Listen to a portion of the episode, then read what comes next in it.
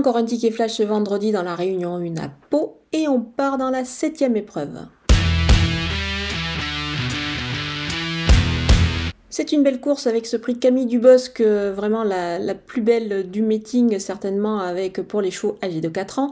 Et on va faire confiance au numéro 4, Freelord d'Anjou, qui a bien évidemment été préparé pour cet événement comme la plupart des, chevaux au départ de cette épreuve. J'ai bien aimé sa dernière sortie, euh, il devrait prendre sa revanche sur le numéro 3, euh, Mon ami Well.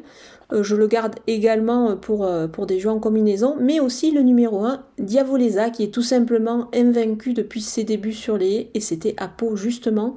En deux tentatives, il a réalisé vraiment de très belles performances. Pour cette épreuve, le lot quand même est assez homogène, mais on peut les associer ces trois chevaux pour un couplet gagnant placé.